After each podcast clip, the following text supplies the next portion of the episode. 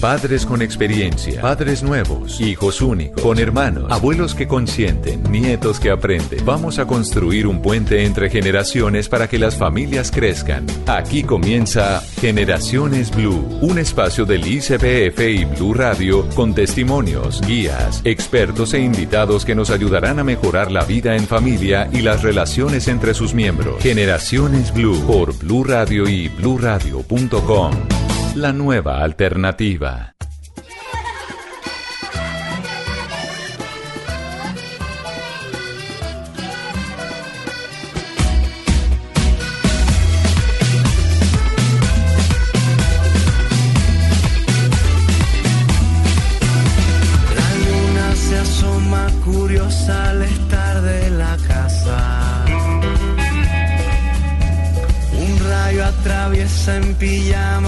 el seguro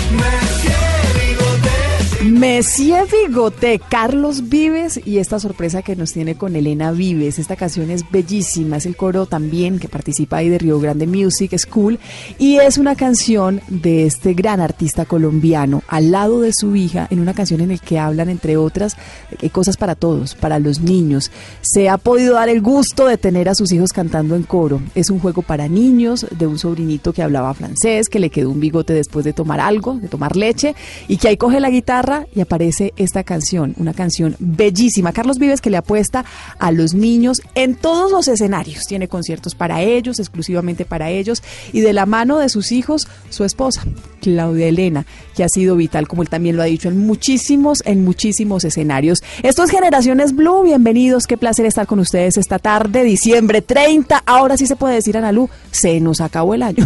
Hola, Mónica. Claro que sí, se está ya acabando el año.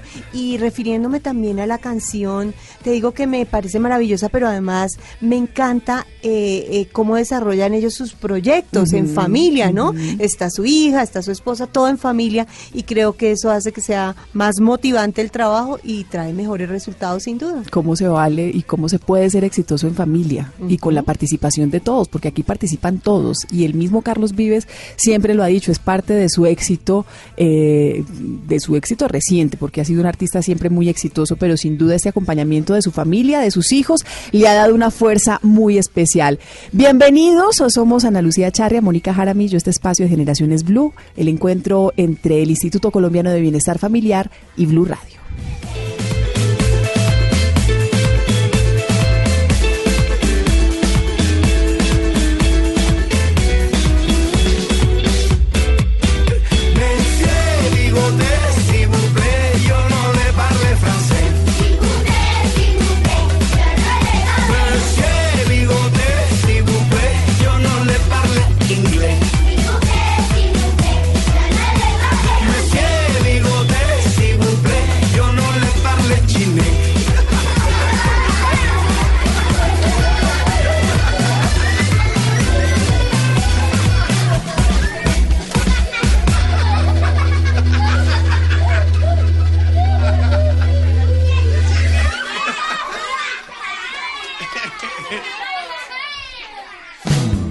Generaciones Blue, las noticias de la semana.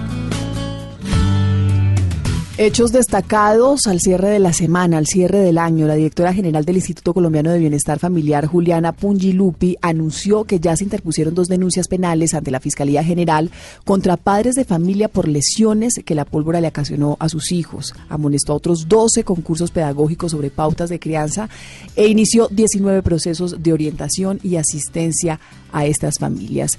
Esto nos contó la directora general del ICBF. Siguen los casos de lesionados con pólvora A la fecha estamos reportando 122 niños, niñas y adolescentes quemados y lesionados por pólvora. Este número es exactamente el mismo que a la fecha se presentaba el año pasado. Eh, la tendencia decreciente que veníamos reportando ya no se mantiene y el llamado desde el ICBF es a cuidar a nuestros niños, niñas y adolescentes y que la mejor tradición no es la que involucra pólvora, sino es a cuidar a nuestros niños, niñas y adolescentes. Algún día vamos a tener estadísticas a cero. Yo creo firmemente en eso, las campañas funcionan, pero sobre todo esa conciencia social que vamos creando todos por la protección de nuestros niños. La noticia positiva nos llega del Chocó. Se entregó en Quibdó un domo para que niños víctimas del conflicto de esa zona pudieran realizar actividades lúdicas y educativas. Pero ojo porque el domo mide 3.5 metros de alto, tiene un área de 49 metros cuadrados, pero es construido a partir de objetos reciclados, cucharas, platos y pitillos de plástico.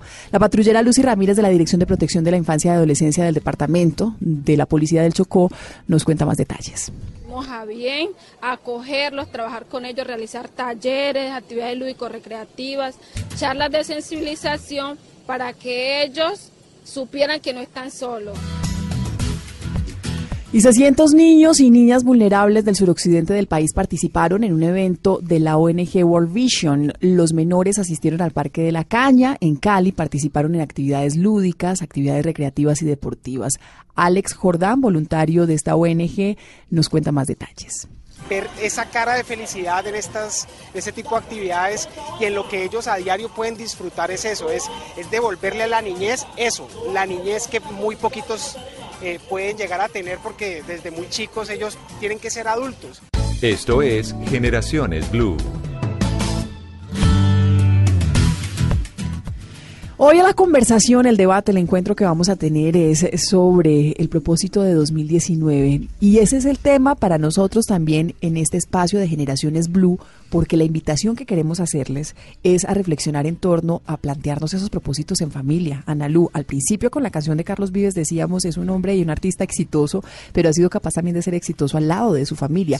Ha participado su familia de todos sus proyectos y es completamente exitoso. Nos podemos plantear ese escenario en familia, con nuestros hijos. ¿Es importante o no hacerlo? De eso vamos a hablar en la tarde de hoy con nuestros invitados. Analú. Sí, para eso hemos invitado a dos expertos que se van a referir al tema. Estamos hablando de Sandra Burgos. Ella es psicóloga, máster en estudios de familia, es profesional especializado de la Dirección de Familia y Comunidades del Instituto Colombiano de Bienestar Familiar. Bienvenida, Sandra. Qué gusto estar con ustedes. También está con nosotros David Bonilla, él es psicólogo, docente e investigador universitario y además es consultor en desarrollo humano y organizacional. Gracias por estar con nosotros, David. Ana Lucía, buenas tardes. Mónica, buenas tardes. Y a toda la audiencia, muy buenas tardes. Gracias por aceptar nuestra invitación a los dos. Quiero comenzar con usted, David, y, hacerle ese planteamiento que hacía yo a la introducción de este debate. ¿Vale la pena hacernos esos propósitos 2019 en familia, porque todos eh, termina el año 31 y, y, todos, algunos las uvas, otros hacen unos propósitos, otros tienen unos rituales, pero también las estadísticas son altas de muchas personas que se hacen propósitos y no se cumplen. La pregunta la llevamos es en torno a la familia y a los niños, esos propósitos y este fin de año, cierre de, 2018, comienzo de 2019, eh, es importante hacer un cronograma de actividades, hacer una planificación del año, hacer unos propósitos con, nuestros hijos? Claro que sí. Y mira, Mónica, que ahí hay una cosa y es, vale mucho la pena y más cuando nosotros logramos involucrar a los niños en todo este proceso. A veces hemos tenido en la cabeza que cuando están pequeñitos, como que no entienden, ¿no? Entonces el niño no entiende, entonces saquémoslo de la planificación familiar y pues a veces se dan cambios, sí, digamos que hay, hay que resignificar cosas, ya estamos a 30 de diciembre y, y, las cosas empiezan a verse de una manera diferente, ¿no? Ya como que la evaluación que se hizo durante el año ya se hizo, pasó Navidad, ahorita pues algunos están pendientes de los deseos de fin de año, pero sí es necesario involucrar a los niños porque a veces tenemos cambios económicos, tenemos cambios de ciudades, tenemos cambios a nivel escolar y como que los niños de un día para otro dicen, oiga, no me avisaron, no me contaron y hoy estoy en una ciudad, hoy estoy en otro colegio. Entonces yo sí creo que es necesario involucrarnos y mejor si lo hacemos en familia. Sandra, ¿cómo construimos proyectos en familia? Eh, pues precisamente es dándonos cuenta de que tenemos que, como decía David hace un momento, involucrar a todos los, los interesados, a todos los significativos en una familia, eh, tener posibilidad de escuchar al otro, eh, de escucha atenta, de tener en cuenta su opinión y que esa opinión tenga incidencia en la decisión final.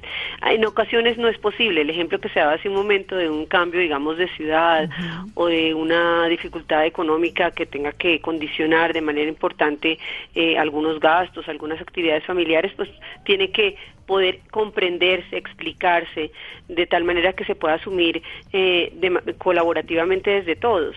La idea precisamente es que todos nos veamos involucrados y que no la carga quede solamente en algunos, sino que todos podamos entender las razones por las cuales vamos a, tener algunos ajustes, algunos cambios, eh, y asimismo colaborar eh, en lograr que esto tenga buen buen término y buen desarrollo.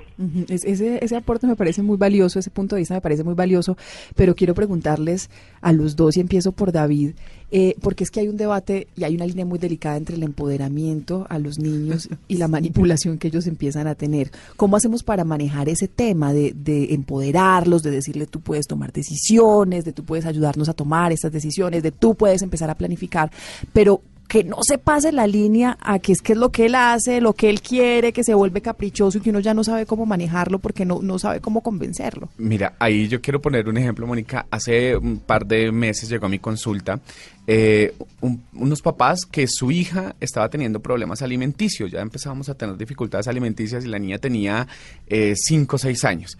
Y le pregunto yo al papá, bueno, cuénteme cómo es el tema de la alimentación con la niña. Y él me dice, es que la niña decide qué comer o qué no comer. Y creo que ahí es donde nosotros perdimos todo el horizonte. Los niños deben participar, y ya Sandra ahorita lo decía, en la medida en que puedan participar. Es decir, si vamos a hacer un cambio de ciudad, el niño en qué podría participar, en de pronto saber cuál va a ser su cuarto donde van a llegar, en qué color le gustaría de pronto las cortinas del nuevo lugar donde van a llegar, en cosas que estén acordes a su etapa evolutiva. ¿Sí? No le podemos preguntar al niño, ¿tú qué piensas de irnos de la ciudad? Pues porque el niño seguramente desde su inocencia va a decir, mis amiguitos, mi colegio, eh, mi familia, qué sé yo. Entonces como que a veces nosotros como que nos extralimitamos en esa eh, pedirles consejo a los chiquitines, no les podemos dar esa responsabilidad en ese escenario creo yo que podemos darles ciertos eh, responsabilidades, pero no dejarles la carga de una decisión, por ejemplo. Y pasa muy seguido que los papás dicen, pero es que el niño se, se, va a sentir mal, es que está preocupado por su colegio y como que toda la decisión se volca a lo que el niño dice. ¿Qué es lo que pasa? Que al final los adultos terminamos cargando a los chiquitines con cosas que no corresponden con ellos. Y cuando digo los chiquitines involucro a los niños, las niñas y los adolescentes, porque así el adolescente esté en una etapa de su vida, pues finalmente los que toman la decisión son los adultos. Tendremos que acompañar a los niños y a los adolescentes a que puedan manejar esa situación. Sandra, nosotros hablamos de empoderarlos en, todo tipo de decisiones. Eh, ya nos contaba David y nos hacía el ejemplo claro de un cambio de ciudad. Y, sigo en torno a esa conversación, un cambio de ciudad, bueno, con, las indicaciones y con, y con la asesoría que sea necesaria para que sí se, sientan empoderados y que hacen parte de esa decisión, pero pues que, hay que tomar decisiones. Pero Sandra, por ejemplo, cuando, cuando el niño va a empezar la, la, el calendario escolar y cuando va a regresar a clases, eh, quiero estos cuadernos y quiero con este muñequito y, tiene que ser esta marca. Eh, y la maleta debe ser así. Y entonces uno va al supermercado y uno le dice, bueno, amor, ¿cuál quieres? Y quiero el más caro y si yo no tengo la plata para comprarle el más caro. Hay otra vez esa, ese debate entre el empoderamiento y entre el capricho y lo que se le puede y no dar. Claro, pero digamos, ese es una muestra de toda una serie de, de, asociaciones de situaciones que se han permitido. O sea, eso se construye poco a poco en lo paulatino, no solamente en el cuaderno, ese es un muy buen ejemplo, pero también se construye con lo de la ropa, con la posibilidad de acceso a ciertas actividades o no. Es decir, es muy importante empezar a facilitar que los chicos tengan espíritu crítico. A quién beneficia, para qué sirve, eh, la marca le cambia o no la funcionalidad de la prenda o al, o al cuaderno, eh, con ese mismo recurso que otra cosa quizás más interesante pudieras hacer o a quién pudieras ayudar. Creo que en esto de lograr que, que seamos una mejor sociedad pasa porque seamos mucho más generosos y solidarios unos con otros. Eh, esa mirada es bastante egocéntrica, obviamente la de decir solamente lo mío y lo que más me guste y lo que eh, yo quiera.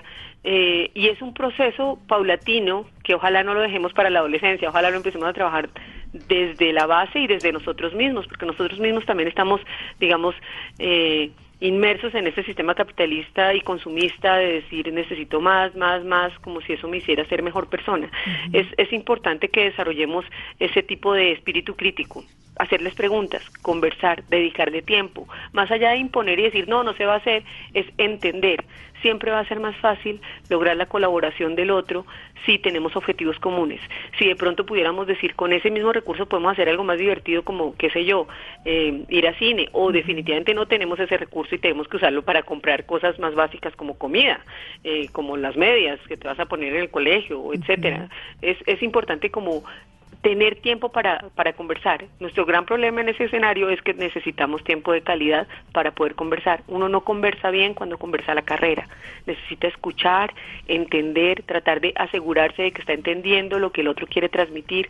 Entonces, es un proceso de, de, ir construyendo conversaciones mm, conjuntas eh, en lo cotidiano, ¿no? Cotidiano.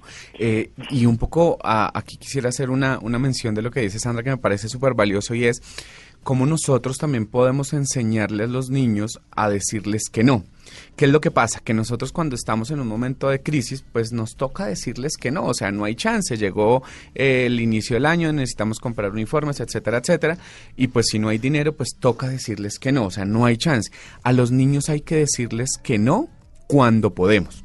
¿sí? Es decir, si yo tengo el dinero, tengo las posibilidades, tengo el tiempo, etcétera, etcétera, y el niño me pide, quiero los cuadernos de estos, soy yo el que decide y le digo, hijo, hoy no, para que el niño también empiece a, a vivir y a entender que se puede vivir con la frustración, porque es que tenemos niños blanditos hoy como que... pero, además, pero además, David, es que venimos de, de, un mes en el que todo se pudo, ¿cierto?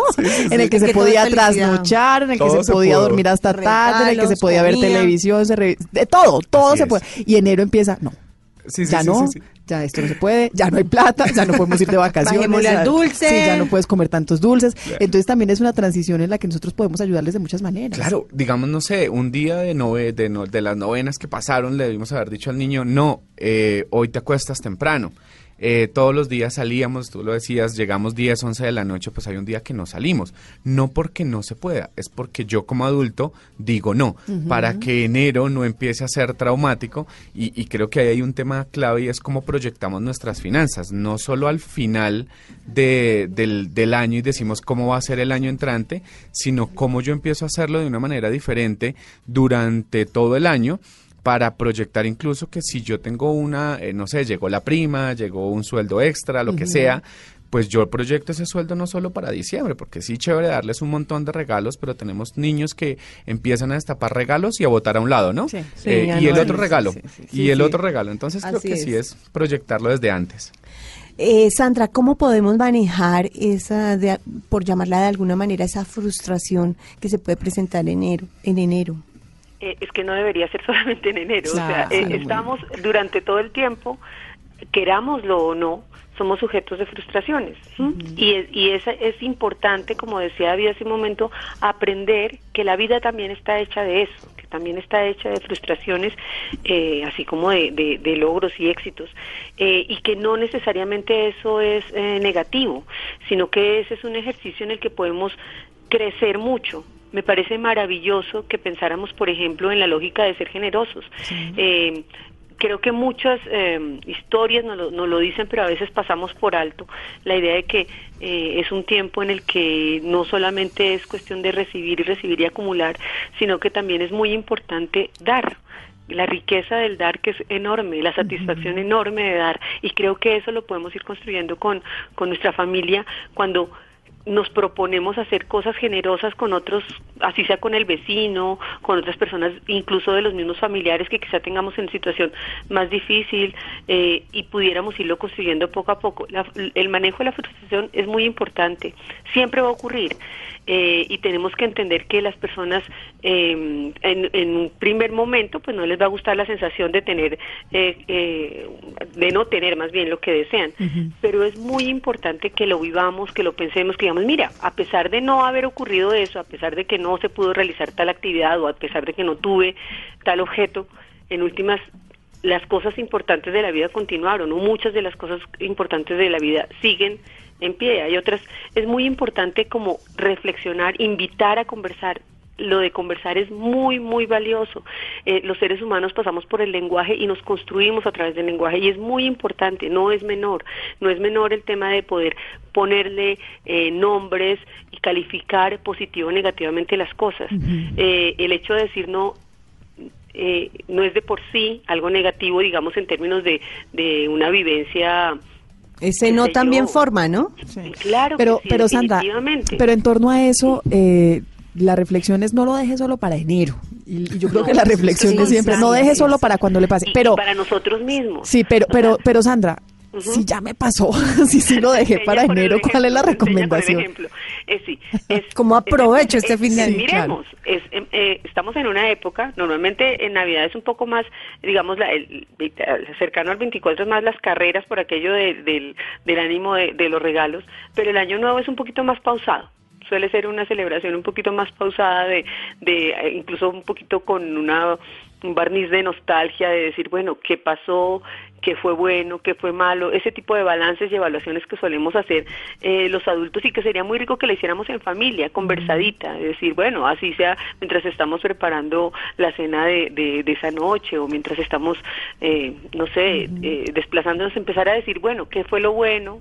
Anotémoslo, hagamos una nota de qué, qué fue lo bueno que nos pasó este año, qué fue lo negativo que nos pasó, qué podemos aprender, porque lo más valioso no es solamente decir qué nos pasó, bueno y malo, sino qué aprendimos tanto de lo bueno como de lo malo. Y con eso que aprendimos, qué quisiéramos hacer. Eh, seguramente en medio de lo que pudiéramos en un momento dado evaluar como negativo puede haber bastantes frustraciones.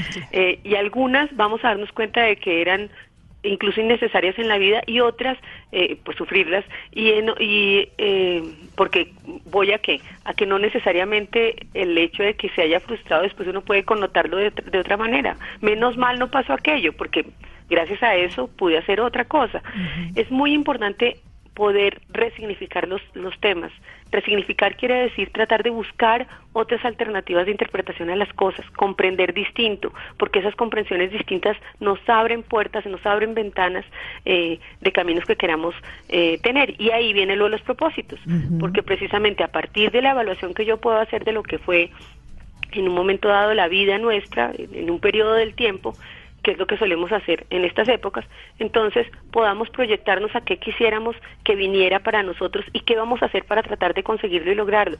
Para nosotros en plural, porque no es qué quiero para mí solamente, sino qué queremos como familia, en qué nos podemos ayudar unos a otros. en ese monto, en esas actividades que normalmente uno se plantea para la formación de sus hijos, el que más aprende es uno. Y eso es, eso es también muy valioso. Seguimos hablando en instantes después del corte de este tema, cómo nos preparamos en familia para recibir el año nuevo para este 2019.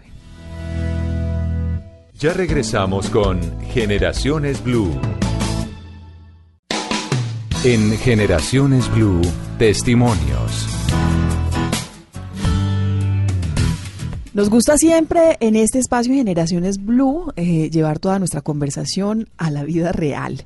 Estamos hablando de propósitos para 2019, de cómo planear nuestro año, eh, este año que llega con, con la familia, en familia. Y hay un tema o un ítem que no se puede quedar afuera y que es vital y es el, el, el tema de lo financiero, cómo planearnos también y cómo organizarnos financieramente.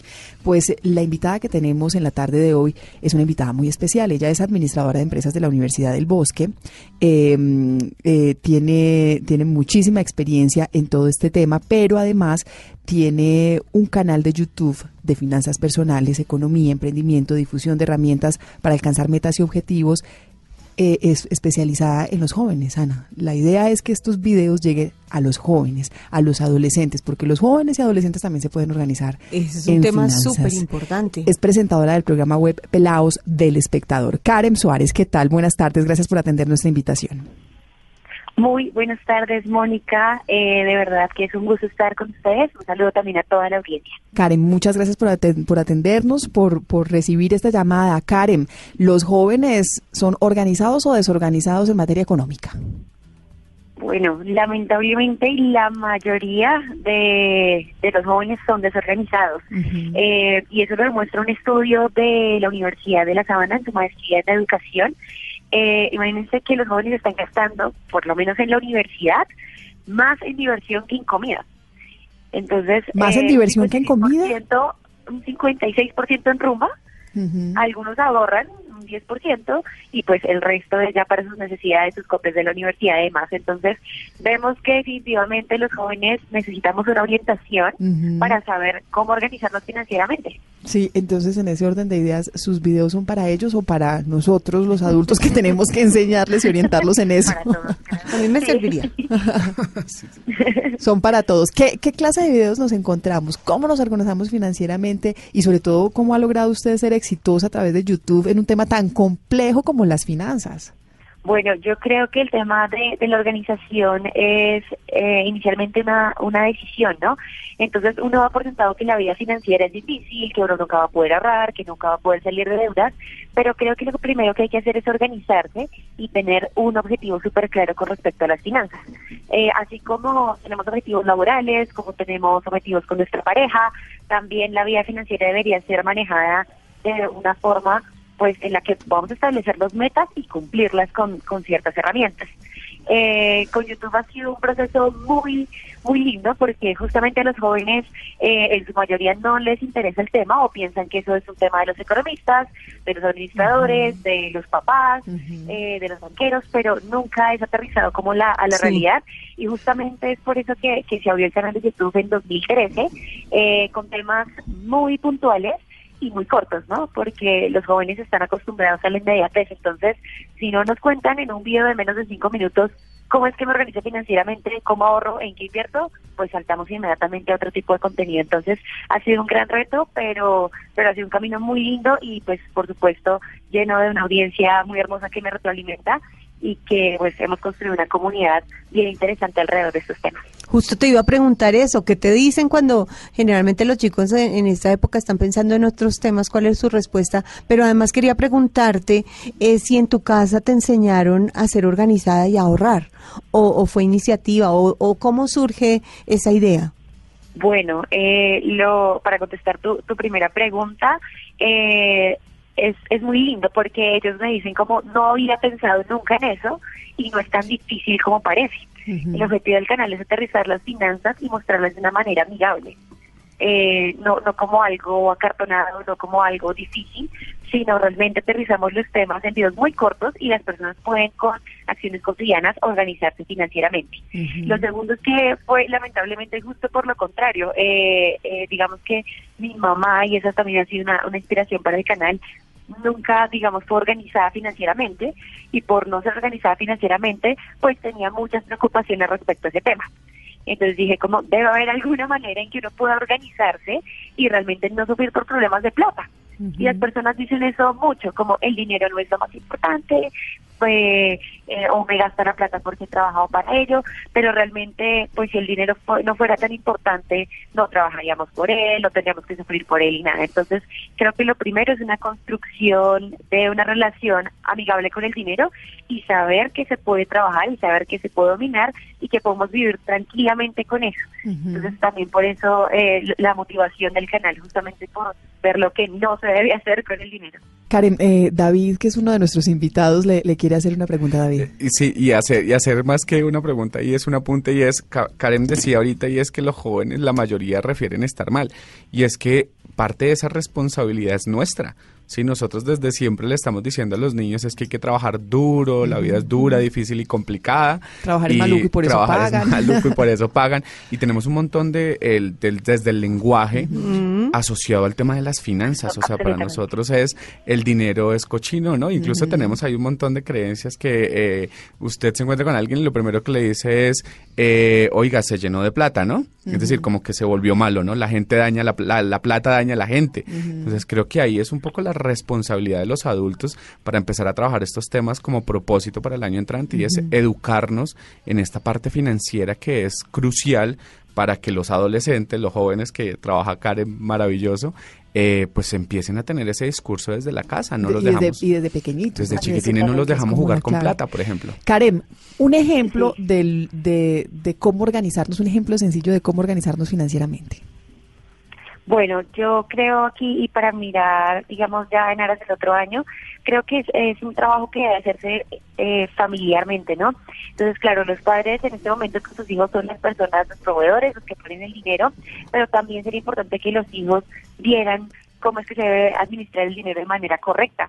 Entonces yo diría que, que es importante hablar de dinero, que no sea un tema tabú y, y como mencionabas tú, que o sea, uno come plata y le decía, cogió plata, a la vez en las manos.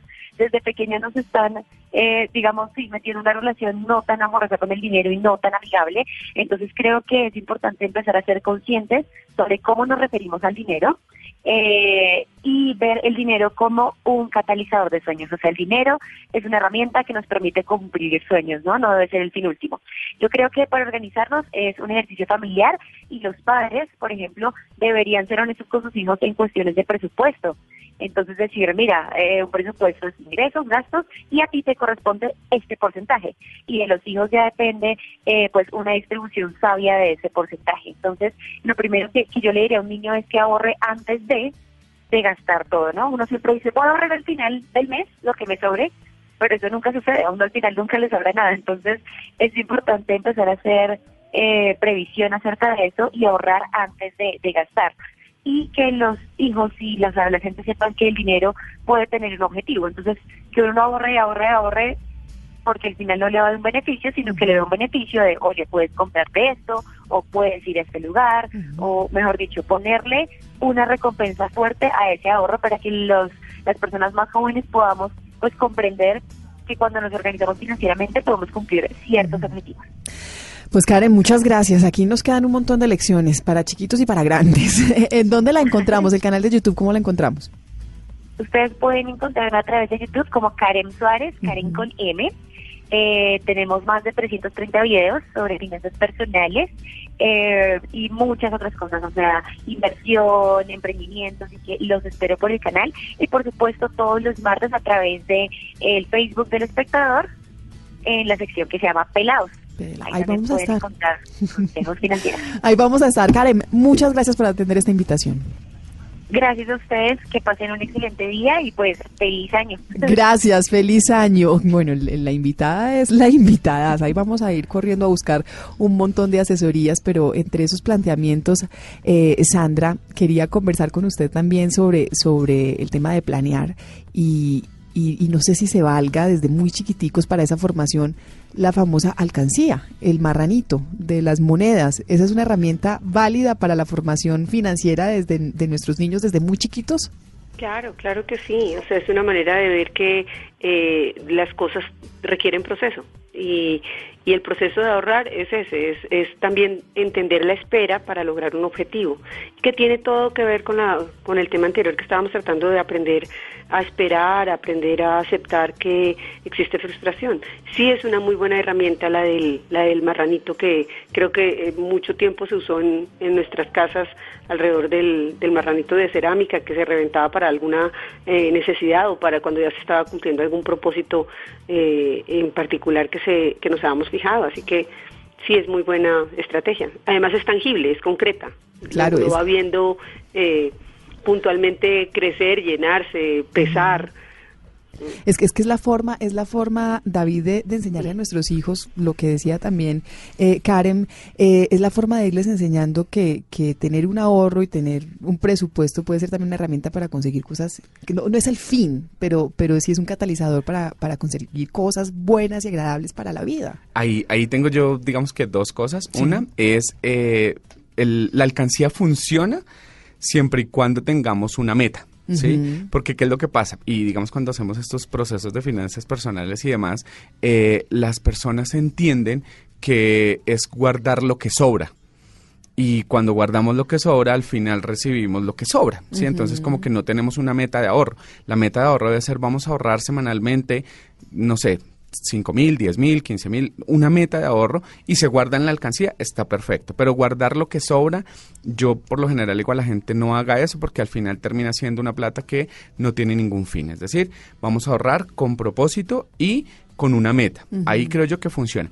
Y algo que, eh, y retomo lo que decía Karen ahora, y es, nosotros tuvimos un montón de clases durante todo el colegio que nos enseñaron un montón de cosas que a veces funcionan, a veces no tanto, pero de inteligencia financiera nunca nos enseña. Y creo que eso es una deuda que tenemos nosotros también como padres de empezar a preguntarnos en eso y es cómo hago yo para entrenarme para poder guiar a mis hijos en esa parte financiera. Es decir, una inversión muy buena es educarnos para la utilización y la inversión del dinero, porque nosotros no estamos entrenados para eso, nadie nos lo dijo. Sí, es más, ya cuando llegamos a adultos es que empezamos a decir, oiga, ¿cómo es que se hace un presupuesto? ¿Cada cuánto es que hay que proponer metas? ¿Cómo es que yo hago para que eh, la pensión de noviembre la pague con la misma tranquilidad que pago la de marzo? Entonces creo que ahí es una eh, es un llamado a los padres que nos están escuchando y es decirles es necesario empezar a formarnos en inteligencia financiera. Claro, pero es que además esa formación, David, nos va a permitir eh, tener esa tranquilidad al momento de, de, de decirles esto no se puede y esto sí, es, es, finalmente le estamos dando herramientas a ellos, a los hijos en el hogar, para, para cuando tengamos que tomar una decisión del no. Claro, y ahora tú decías cuando, me, cuando hacíamos la pregunta de las decisiones es, vamos a irnos de viaje.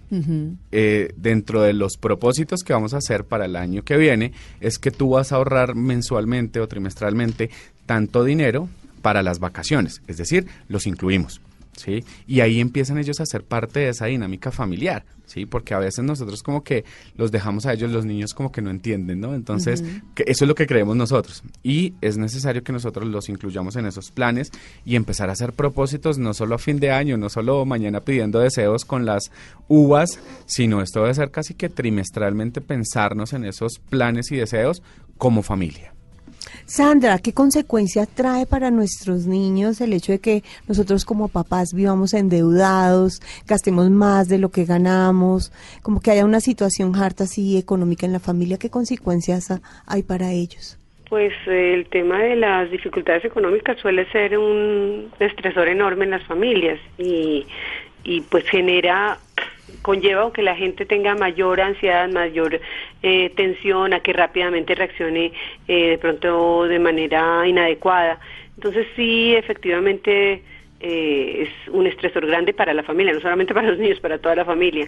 Eh, creo que el tema con, con el dinero es ubicarlo en su justa proporción. Es indudable que estamos inmersos en un sistema que hace que sea absolutamente necesario, importante, eh, que haga viable eh, eh, la realización de, pues, incluso la satisfacción de necesidades básicas, claro. Eh, pero creo que es importante también darle su justa dimensión, ¿no? O sea, decir, el dinero vale por lo que permite en un momento dado hacer respecto de nosotros mismos y respecto de otros. No tiene valor en sí mismo. El dinero no vale por sí mismo, vale porque es el intercambio, la transacción por otro tipo de acceso a actividades, a bienes, a servicios y a bienestar para nosotros o para otros. A mí me parece muy importante eh, desde pequeños y nosotros mismos formarnos en esa noción de solidaridad, en esa noción de que no solamente tengo que tener objetivos para mi propio beneficio, también puedo ser suficientemente altruista de pensar en el beneficio de otros. Uh -huh.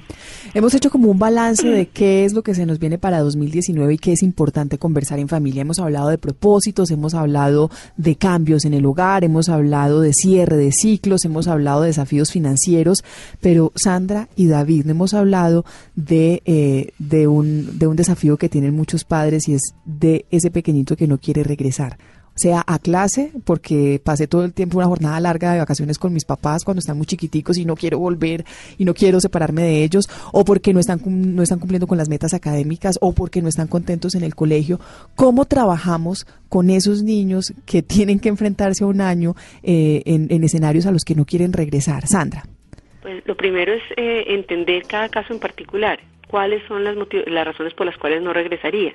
Eh, porque puede haber eh, todo tipo de, de causas, algunas mucho más delicadas que otras.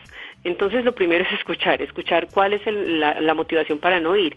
Si ya llegamos y descartamos que no sea porque quizás está siendo acosado o maltratado, que hay un ambiente hostil para él en el colegio, sino que más bien puede ser, entre comillas, una cierta eh, pereza o, deseo de, continuar eh, en, un escenario tan eh, grato como las vacaciones, eh, sí podríamos empezar a decirle, mira, el, tema es que el esfuerzo también hace parte de la vida y tiene satisfacción en sí mismo. Y es poder ir encontrando eh, en la actividad cotidiana cómo tiene consecuencias lógicas el esfuerzo. Obviamente, cosas tan básicas como las, las de la casa, de tender la cama. No la atiendo, bueno, listo, una semana no atiendo y que se me vuelve mi, mi habitación un lugar desagradable, desaseado, molesto, donde nadie quiere estar. En cambio, si yo puedo ir mostrando eh, que el esfuerzo tiene consecuencias lógicas que pueden ser muy gratificantes, pues creo que, que es importante. Pero como digo, esto habría que mirarlo en cada caso en particular. Hay que escuchar, hay que escuchar razones porque también pudiera ser que eh, eh, nos estén dando pistas de, de situaciones difíciles en en los colegios o situaciones difíciles respecto de sus amigos más cercanos, eh, que tendríamos que estar alerta, ¿no? O sea, ambas cosas tenemos que, que pensarlas como posibles eh, y, y no entender tan rápido, escuchar, conversar eso es fundamental para que podamos entendernos entre las personas. Eh, también es importante escuchar a los otros actores. En el caso del ejemplo del colegio, muy importante poner al tanto al colegio, a la profesora, a los compañeros. Tú sabes algo que puede estar pasando allí, cómo pudiéramos hacer más grato eh, y que tenga más sentido el estudio en un momento dado. Estudiar puede ser un ejercicio maravilloso para quien eso resulta placentero. Lo que tenemos que lograr construir es que haya satisfacción y placer en el hecho de conocer y aprender. Yo, yo casi siempre aprovecho estos espacios para hacer consultas personales, David, conmigo. A mí me pasa con Joaquín, inclusive en fines de semana largos, eh, pues yo aprovecho mucho el tiempo con él, mucho, mucho, y es que me siento a jugar con él, nos, nos vamos de paseo, salimos, bueno, entonces hay un vínculo muy cercano y cuando son jornadas tan largas en familia, pues le cuesta volver al jardín, él tiene dos años y medio. Entonces, eh, se queda los dos primeros días y no quiero estar con mamá. El problema de él no es que no se quiera quedar allá, es que no se quiere separar de mamá. ¿Eso cómo se maneja? Creo que ahí está nuestra responsabilidad y es eh, lo que los niños pueden hacer no se debe quitar. Es decir, si el niño ya tiene un hábito de levantarse a una hora, de acostarse a una hora, es que aquí yo creo que hay un tema de, de corresponsabilidad durísimo de nosotros. Nosotros el fin de semana, como tenemos el tiempo, como que le desbaratamos todas las jornadas al niño, entonces ya no desayuna a la hora que desayuna todos los días, no almuerza a la hora que almuerza todos los días, y pues eso es placentero y es reforzador. Entonces, eh, pues el niño que va a querer seguir estando en esos espacios, claro, eso es lo que todos queremos. Por un lado, y por el otro lado, eh, viene algo y es que nosotros desde el lenguaje le construimos una realidad. Bueno, mi amor, ya mañana mamita se va, entonces necesito que te porte. Entonces como que empezamos a generarle ahí una ansiedad que no es necesario, hay que empezar a normalizarlo, ¿sí? Como quitarle ese dramatismo de mi amor y te vas a portar juicioso en el colegio o en el jardín, te vas a quedar tranquilo. El niño ni siquiera lo tenía en la cabeza, sino que nosotros desde nuestro lenguaje, incluso desde la emoción, ¿no? Porque ya los vamos llegando, los vamos llegando al colegio y ya llegamos al colegio y le decimos, bueno, pero estás tranquilo, ¿cierto? que no está tranquilo es uno. Claro, Total. Y nosotros vamos como con la pensadera y de, ay, ahorita se va a poner a llorar, ¿qué hago? Entonces es un poco, pues, entender que el cambio se da y que este fin de semana estás con mamá y mañana estás en el jardín. Y nosotros los llevamos súper tranquilos y ellos, como digamos que de alguna manera no logran entender esa lógica, pues se adaptan fácilmente. Y que tenemos responsabilidades todos y roles. Él tiene que ir al jardín, yo tengo que ir a trabajar. Él tiene, Pero la tarea es el fin de semana, no alterarle los, los hábitos. Voy a ir haciendo entonces esa tarea mientras tanto.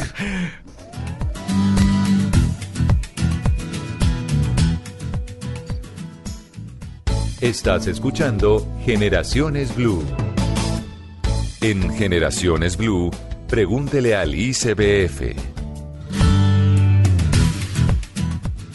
Bueno, también hablemos de, de, propósitos para adolescentes. La pregunta que tenemos hoy para el ICBF es ¿qué propósito deben tener los padres de un adolescente para mejorar la relación en este nuevo año? Nos responde Sandra Burgos, psicóloga del Instituto Colombiano de Bienestar Familiar. Bueno, mejorar las relaciones implica básicamente tener una actitud renovada y tiempo de calidad. Eh, mejorar las relaciones involucra mínimamente dos partes. No puede ser solamente de padres hacia hijos, sino que se necesita el compromiso también de los hijos hacia los padres en un objetivo común. Esa es la intención, construir objetivos comunes compartidos.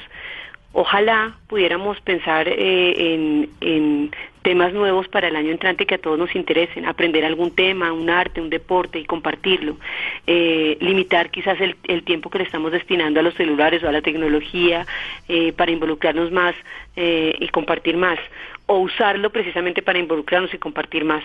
quizás otra otra manera de proponernos algo interesante sería que eh, usáramos esas redes sociales en causas eh, interesantes para todos, no solamente temas de interés de uno solo. Jugar más juntos, comer juntos, eh, estar más tiempo presencial de calidad, porque muchas veces estamos juntos pero no compartimos y cada uno está en una actividad distinta. Así que serían el tipo de propósitos que sería interesante que nos avanzáramos en construir en familia.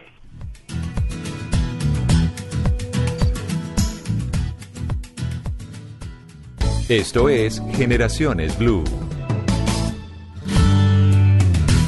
Vamos terminando, vamos cerrando este espacio. Se nos fue rapidito esta hora, Analu, pero buenas conclusiones. Aquí yo me llevo una lista larga de tareas para hacer, de responsabilidades y, para todas las edades. Para todas las edades y para todos los gustos. Algunas conclusiones, David. Bueno, eh, yo creo que la primera conclusión es trabajar en no sobreproteger a los niños. Creo que una de las cosas que más enferma es la sobreprotección. Los niños deben entender y hacer que lo que ellos pueden hacer para su ciclo vital lo deben hacer. Es decir, el fin de semana hablábamos ahora, eh, el niño porque le, le, duele tanto, pues porque llega al jardín y le toca comer solo, porque el fin de semana yo le di la comida. Entonces, mantener los rituales, que si el niño ya come solo, que se mantenga comiendo solo.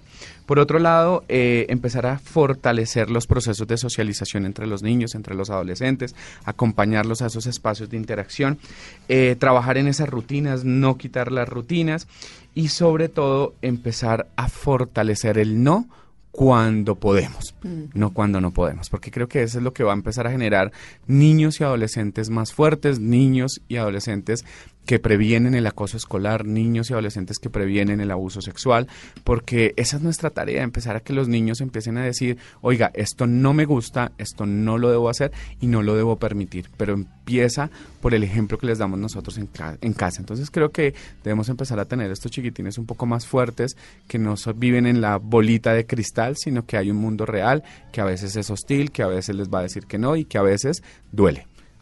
Sandra, ¿cuáles son tus conclusiones, tu mensaje final?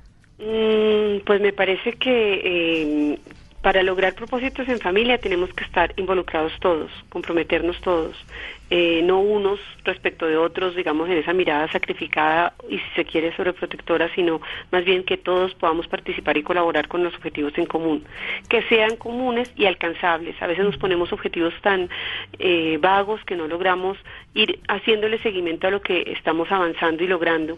Eh, que nos anima a continuar o para redireccionar aquello que, que no esté funcionando y uno fundamental, eh, conversar más y mejor con nuestros hijos, con nuestra pareja, en familia, conversar más y mejor.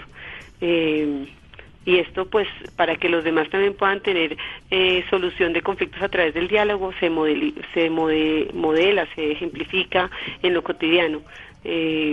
También eso se aprende observando Sí, que no, que no se quede para, para, para enviar el mensaje, sino que sea que, que se vea en la cotidianidad del hogar. Sandra Burgos, profesional especializada de la Subdirección de Gestión Técnica de la Dirección de Familias y Comunidades del ICBF. Muchas gracias por su tiempo y su compañía en la tarde de hoy, Sandra. No, pues muchísimas gracias a ustedes por la oportunidad y, y por porque como decía hace un momento, conversando aprende uno, así que he escuchado cosas muy interesantes también para mi reflexión personal. Muchas gracias. Maravilloso, Sandra. Gracias, David Bonilla, psicólogo, docente investigador, consultor en desarrollo humano y organizacional.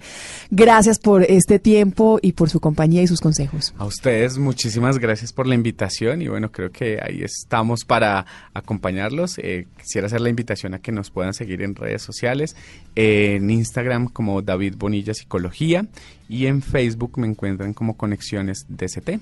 Ahí estamos para acompañar a todas las familias en este proceso.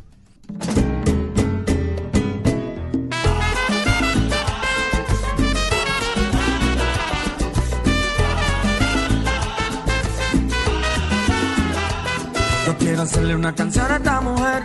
No puede ser que me abandones otra vez. Y mi traición es otra desinspiración. Negándote. Lo intenté con un poema y fracasé. Fuimos al cine, al teatro y al ballet. Ninguna de estas estrategias funcionó. Ayúdame. Y trataré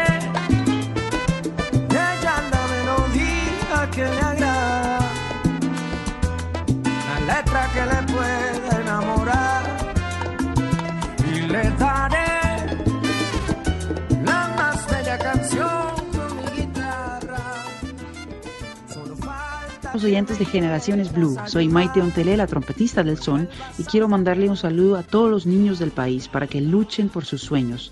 Ustedes son el futuro de Colombia. No dejen de soñar, jugar, reír y, obviamente, bailar. Un abrazo para todos. No dejen de soñar, de reír y de bailar. 30 de diciembre, disfruten este cierre de año. Ustedes gracias por acompañarnos durante este 2018. En 2019 esperamos poder seguir contando con su compañía y esperamos que este espacio que construimos de la mano del Instituto Colombiano de Bienestar Familiar y de la mano de ustedes sea un espacio que se siga dando para que sigamos creciendo juntos, Analu. Así es, para todos un feliz año anticipado y recordemos, siempre en familia de calidad, porque familia es protección. Nos oímos en 2019. y una letra que le pueda enamorar le daré la más bella canción con mi guitarra.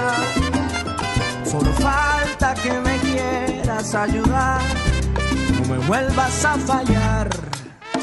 Inspiración, ayúdame.